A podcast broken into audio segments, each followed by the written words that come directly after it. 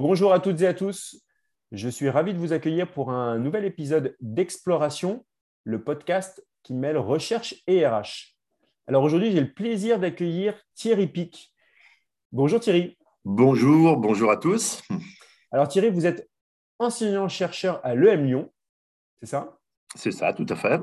Et euh, ce qui euh, nous amène à échanger avec vous aujourd'hui, c'est la sortie de votre livre, de votre ouvrage sur l'art de la performance aux éditions Duno. Alors, première question, Thierry, on parle d'art de la performance, mais c'est quoi? Alors, en fait, c'est un livre qui euh, est basé sur des explorations de contextes un peu particuliers, puisqu'on les appelle extrêmes.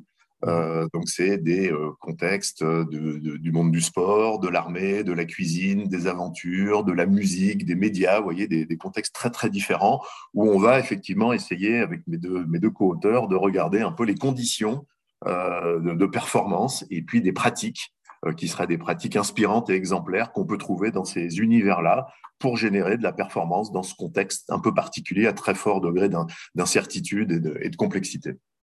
Et euh, donc, c'est quoi? C'est ça le sport, l'armée? Oui, on a, voilà, on a étudié six, six, six, univers particuliers qui sont les forces spéciales françaises euh, militaires, euh, les sportifs de haut niveau plutôt en sport collectif, euh, les grands chefs de la gastronomie, des explorateurs aventuriers qui sont sur des expéditions polaires ou de, ou de haute montagne. mais j'ai aussi un petit peu discuté avec des, des, équipes médicales d'urgence, des secouristes de montagne, vous voyez, tous ces, tous ces environnements confrontés en fait au risque y compris risque vital hein, pour l'armée, forte incertitude et, et imprévu, des expéditions polaires par exemple, où on ne maîtrise pas la météo, et puis des impératifs de performance, comme les musiciens qui doivent, ben, voilà, la performance, elle a lieu un soir de concert, ou, euh, ou des artistes en représentation, euh, ou bien sûr des sportifs de haut niveau qui doivent gagner un match euh, ou, un championnat. ce qui est intéressant, c'est que ces, contextes-là, du coup, ils, exacerbent un peu les comportements individuels et collectifs euh, et euh, je pense qu'il y a des enseignements intéressants pour des organisations plus ordinaires, même si finalement les entreprises aujourd'hui sont également confrontées, on l'a bien vu, hein, malheureusement vécu ensemble, à l'incertitude, euh, à l'imprévisibilité, à la complexité et toujours bien sûr à la nécessité de la performance. bien sûr. Alors, on comprend bien que les groupes que vous étudiez évoluent donc dans des conditions parfois extrêmes. Mhm. Euh, alors, euh, l'extrême, euh, dans la haute cuisine, ça peut être extrême dans une certaine mesure, mais on comprend peut-être beaucoup plus facilement sur la partie de l'armée. Mhm. Est-ce que vous pouvez nous en dire un peu plus? Alors, on a compris vos terrains de recherche, mais aussi comment vous y prenez pour collecter vos données? Alors oui, c'est intéressant parce que c'est pas forcément toujours facile. Alors même si c'est un peu pompeux, j'aime bien dire que j'ai une démarche d'anthropologue où j'essaye d'abord d'observer beaucoup, de me plonger dans ces environnements et de partager un peu de leur activité, de leur vie euh, par observation avec bien sûr des entretiens qualitatifs. Hein, euh, dans les forces spéciales françaises, j'ai pas pu aller sur le terrain des missions, mais on fait parler les soldats commandos, euh, ils nous expliquent comment ils s'organisent, sans aborder le contenu des missions, par exemple. Les sportifs, c'est plus facile à être près du terrain. Voilà, j'ai eu la chance, moi, de, de faire quelques immersions hein, dans, des, euh, dans des équipes, dans des préparations d'expéditions de montagne, euh, dans des, avec j'ai beaucoup travaillé avec un quatuor musical et des orchestres aussi. C'est un peu cette démarche de se plonger au plus près des pratiques pour essayer de comprendre. Mmh. C'est aussi une démarche euh, qui utilise beaucoup le storytelling, c'est-à-dire euh, l'idée de rapporter des histoires, des récits, euh, des, des, des, des, observations très concrètes de comment se passent les choses dans ces environnements-là pour pouvoir les transférer à des publics, encore une fois, qui, qui, qui, qui ne connaissent pas ces mondes-là, donc des entreprises, des managers. Euh, voilà, donc le, le, récit est une métaphore hein, pour transmettre et apprendre qui est intéressante. Et puis, dernier élément de méthode, c'est la pédagogie par le détour. C'est-à-dire que je me sers beaucoup de ces matériaux pour des démarches pédagogiques où euh, j'emmène des dirigeants, alors parfois physiquement, mais souvent par le biais de conférences, dans ces univers, en partageant avec eux ces pratiques, non pas dans l'idée de les copier, mais vraiment plutôt de, s'en inspirer et pour qu'ils regardent avec d'autres lunettes leur propre situation. Et donc ce détour, c'est-à-dire ce passage par des univers un peu exotiques, entre guillemets, pour eux, nécessite évidemment une réflexion sur le retour. Qu'est-ce que je fais de ça? Qu'est-ce que je garde? Qu'est-ce qui est important pour moi? Et même quelques idées d'actions euh, concrètes que les entreprises peuvent, mettre en place. Donc c'est plutôt, si vous voulez, un support pour aiguiser la curiosité, cette démarche d'ouverture un peu à, l'inconnu et à l'altérité, et puis la capacité à prendre du recul et remettre et re-questionner en tout cas ces pratiques. Voilà. Très bien. on en reparlera tout à l'heure justement de, de, l'impact de l'entreprise. avant ça, quel est le ressort transversal à ces groupes de recherche? Alors, c'est peu compliqué parce qu'ils sont évidemment très très différents. Les univers ne sont pas du tout les mêmes, mais euh, euh, et, chacune a des, a des, spécialités très très très fortes. Hein, mais j'ai peut-être trois points saillants un peu généraux et transversaux que je retrouve finalement dans, dans l'ensemble des contextes qu'il est intéressant de pointer. Un, puisqu'on parle de la performance, hein, c'est quand même le, sujet clé. Ben, euh, je dirais que la performance, elle se joue avant et après l'action, quelle que soit l'action, hein, que ce soit un match, que ce soit une mission commando, que ce soit un concert. Donc, ça permet de, remettre euh, l'accent sur l'importance de la préparation, de l'entraînement, de la répétition, de l'apprentissage des gammes, des combinaisons pour des sportifs, des procédures pour des militaires. Il y a plein de terminologies pour appeler tout ça, mais l'idée étant de libérer du cerveau disponible et improviser dans l'action.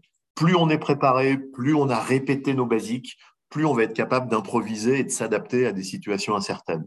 Mmh et puis, il y a le rôle crucial du débriefing, c'est-à-dire après l'action, le retour d'expérience qui est vraiment poussé à un haut niveau d'exigence dans tous les environnements que j'ai pu voir. L'idée étant de euh, ne pas reproduire évidemment des erreurs, euh, d'abord de les admettre, de les reconnaître et que le, que le collectif se mette en, en, ordre de bataille pour permettre aux individus de ne pas reproduire des erreurs.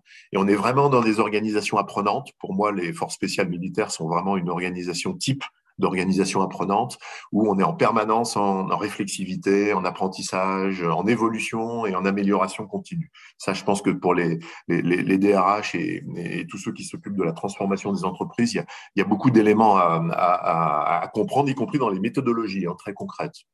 Ça, c'est premier élément sur l'avant la, sur la, et l'après-action.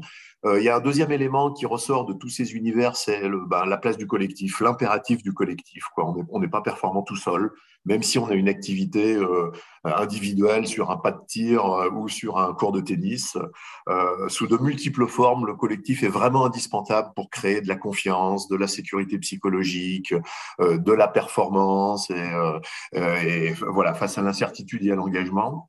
Euh, donc, remettre l'accent sur le collectif. Et, et, là, il y a énormément de choses à apprendre et à revisiter sur la façon dont se crée la confiance, la solidarité le fonctionnement en collectif. Mhm. Et puis, troisième élément, si vous me permettez, sur le, le ressort transversal, c'est c'est quelque chose qui m'a qui m'a frappé, c'est que finalement, j'ai rencontré moi des gens ordinaires qui ont progressivement appris à faire des choses extraordinaires. Et je reprends une citation d'Aristote que j'aime bien, qui dit que l'excellence est une habitude fait une répétition, un travail quotidien, une recherche un peu continue. Et je me dis, chacun à son niveau a des petites opportunités d'excellence, de tirer un peu son niveau d'exigence, voilà, et peut-être de s'entraîner euh, à, à, cet apprentissage. Et puisque c'est un apprentissage, ben, il est donc à la portée de tous. Et, et je trouve que chacun peut construire finalement sa part d'excellence dans son domaine. Voilà, trois éléments un peu, un peu génériques. Ouais, parfait, très clair. Alors du coup, euh, à travers ces éléments, on, commence à, entrevoir les, les, pratiques euh, utilisables par l'entreprise. Alors justement, parmi toutes ces pratiques que vous, identifiez, euh, lesquelles pour vous sont transposables et utilisables par l'entreprise? Alors en fait, il y en a beaucoup, parce que c'est vraiment souvent des pratiques, j'allais dire, de bon sens qu'on connaît, mais qui sont vraiment poussées à leur paroxysme et à leur haut niveau de professionnalisme dans ces environnements-là. Moi, ce qui ressort quand j'en discute avec des entreprises lors de conférences, où c'est, il y en a toujours un certain nombre qui euh, attirent l'attention, en tout cas des managers, dirigeants que j'ai en face de moi et qui mettent toujours en avant dans tout ce que je peux leur dire, c'est par exemple, l'identification des points forts. Ça, c'est quelque chose qu'on connaît très très bien dans, dans, dans le monde du sport. Hein. Au lieu de, de, critiquer, de pointer ce qui va pas, on va en fait développer les points forts des individus, miser sur ce qu'on appelle la spéciale. Vous savez, la spéciale, c'est le coup fort de l'athlète. Hein. C'est le, le, geste qui réussit naturellement et qui lui permet de prendre l'avantage sur son adversaire. Mmh. Bah, du coup, on va valoriser ces points forts dans une équipe et mettre toute l'équipe au service de l'individu pour que chacun puisse donner le meilleur dans son domaine de valeur ajoutée.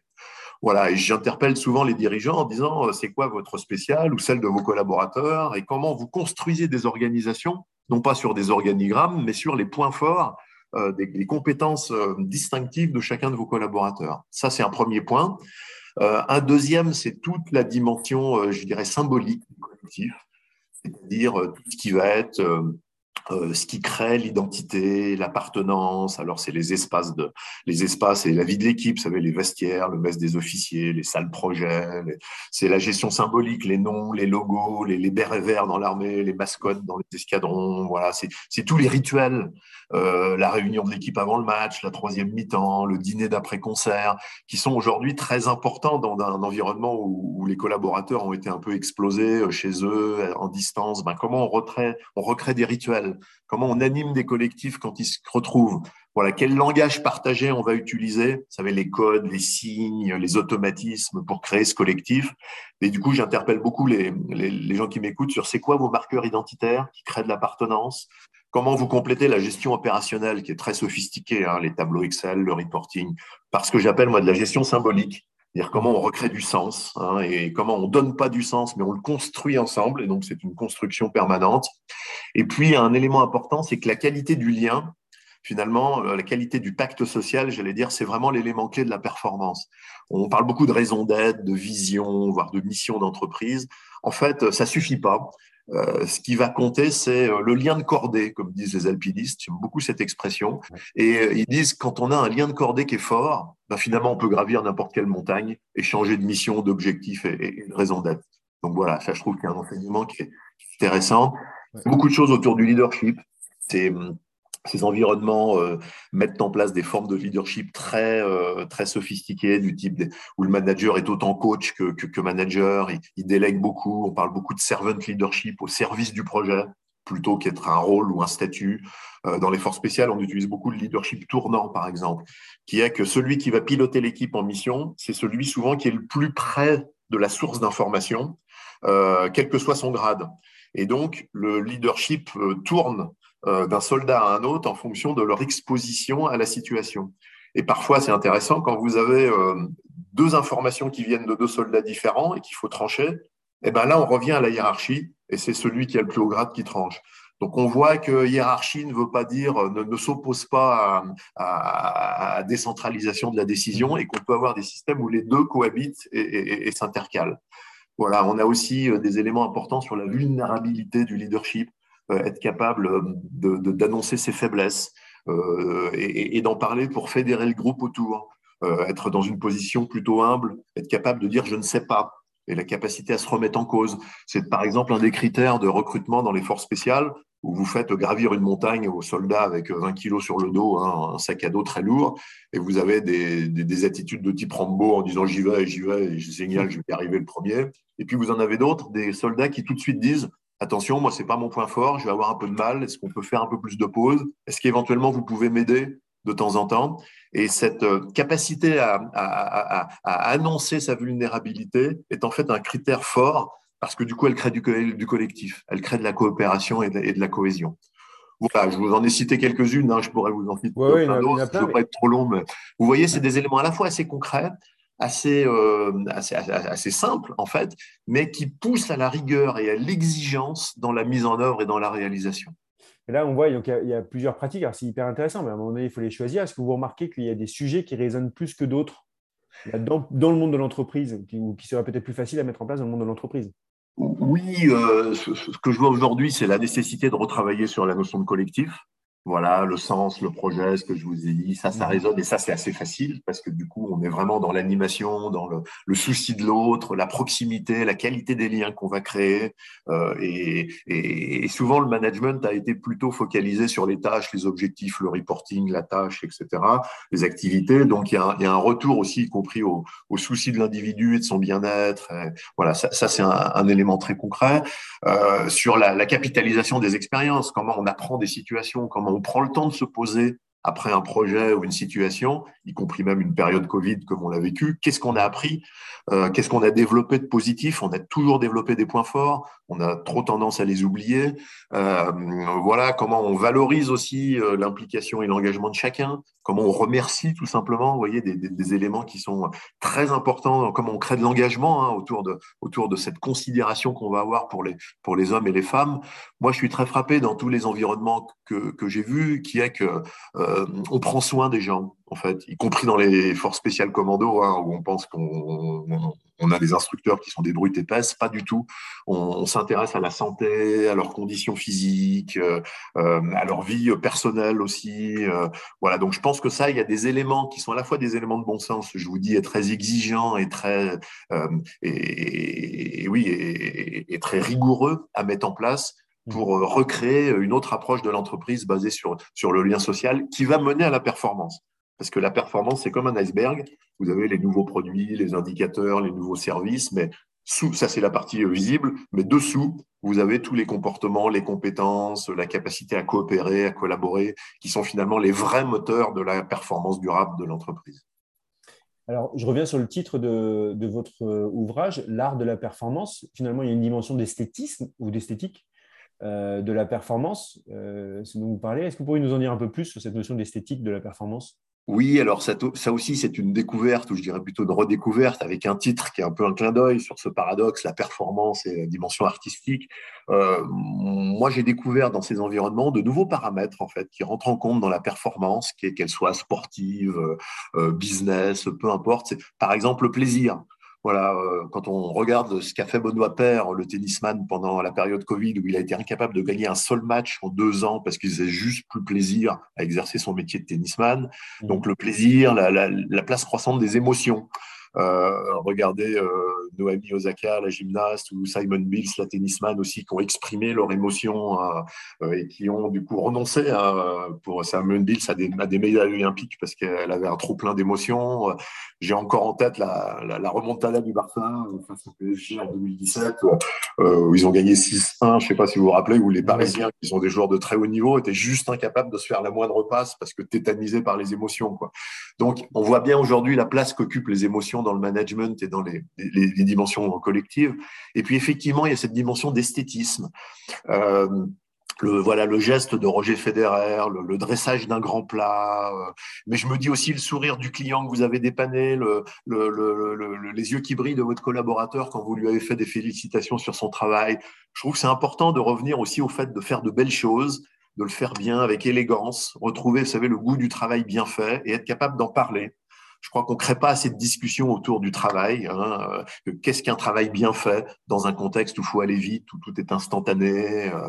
et je trouve que derrière la performance, en tout cas dans les environnements que j'ai vus, il y a, y a un art, il y a une élégance, il y a une beauté du geste, y compris dans les forces spéciales militaires où un soldat me disait, mais quand on se déploie, par exemple, dans une, dans, dans, dans une maison pour aller euh, récupérer un otage, il y a euh, euh, un croisement, il me parlait entre une mêlée de rugby et, une troupe de danse, et une chenille articulée, voilà, où chacun sait où est la place de l'autre, et il y a une espèce d'esthétisme dans ce déploiement d'une équipe commando. Donc, je trouve que c'est intéressant de se dire, dans mon, mes activités quotidiennes de management, comment je fais les choses avec élégance, avec respect, avec authenticité. Euh, et il y a sûrement un nouvel ingrédient de la performance là, à, travailler et à développer. Hyper intéressant. Alors après, on touche aussi euh, presque à, la culture, voire l'éducation aussi euh, des personnes quand on parle d'élégance. Oui. ce qui n'est pas forcément évident après pour une entreprise de pouvoir inculquer une forme d'éducation. Oui, vous avez raison. On touche à des notions de respect, de prise en compte de l'autre, de la façon dont on fait les choses, euh, presque autant que ce qu'on fait. Hein. Le contenu a toujours beaucoup de place, hein, occupe toujours beaucoup de place, mais la façon dont on obtient un résultat, beaucoup d'entraîneurs m'ont dit que finalement le résultat n'est que la, n'est que la résultante justement d'un processus. Hein. On, peut, on peut avoir perdu un match et avoir très bien joué, ou avoir euh, euh, gagné un match et avoir très mal joué. Donc il y a toujours ces deux dimensions-là. Il y a la notion effectivement de formation et d'éducation finalement à retrouver le, goût de la rencontre avec l'autre. Hein, et le Covid nous a peut-être aussi un peu isolés. Euh, et est-ce que l'entreprise n'est pas aussi un, lieu d'éducation euh, avec du coup on parle beaucoup d'impact, hein, euh, d'impact sur la société de, l'entreprise. Est-ce qu'au-delà de l'environnement et de l'impact social, il n'y a pas aussi un impact éducatif et un rôle éducatif de l'entreprise pour remettre au centre ben, cette notion de respect, de qualité de la relation, d'authenticité, voilà, qui ont été posées en tout cas. Et ouais. que tout ça, c'est pas un facteur de performance à la fois pour l'entreprise et aussi pour faire grandir les individus qui la composent. Très bien, donc je rappelle euh, la sortie de votre ouvrage L'art de la performance aux éditions Duno. Merci beaucoup euh, Thierry Pic, euh, donc enseignant-chercheur à l'EM Lyon. Merci Thierry. Avec plaisir Alexandre, c'était un vrai plaisir de discuter avec vous. Et puis pour ma part, j'aurai le plaisir de vous retrouver pour un prochain épisode de Exploration, le podcast qui mêle recherche et RH.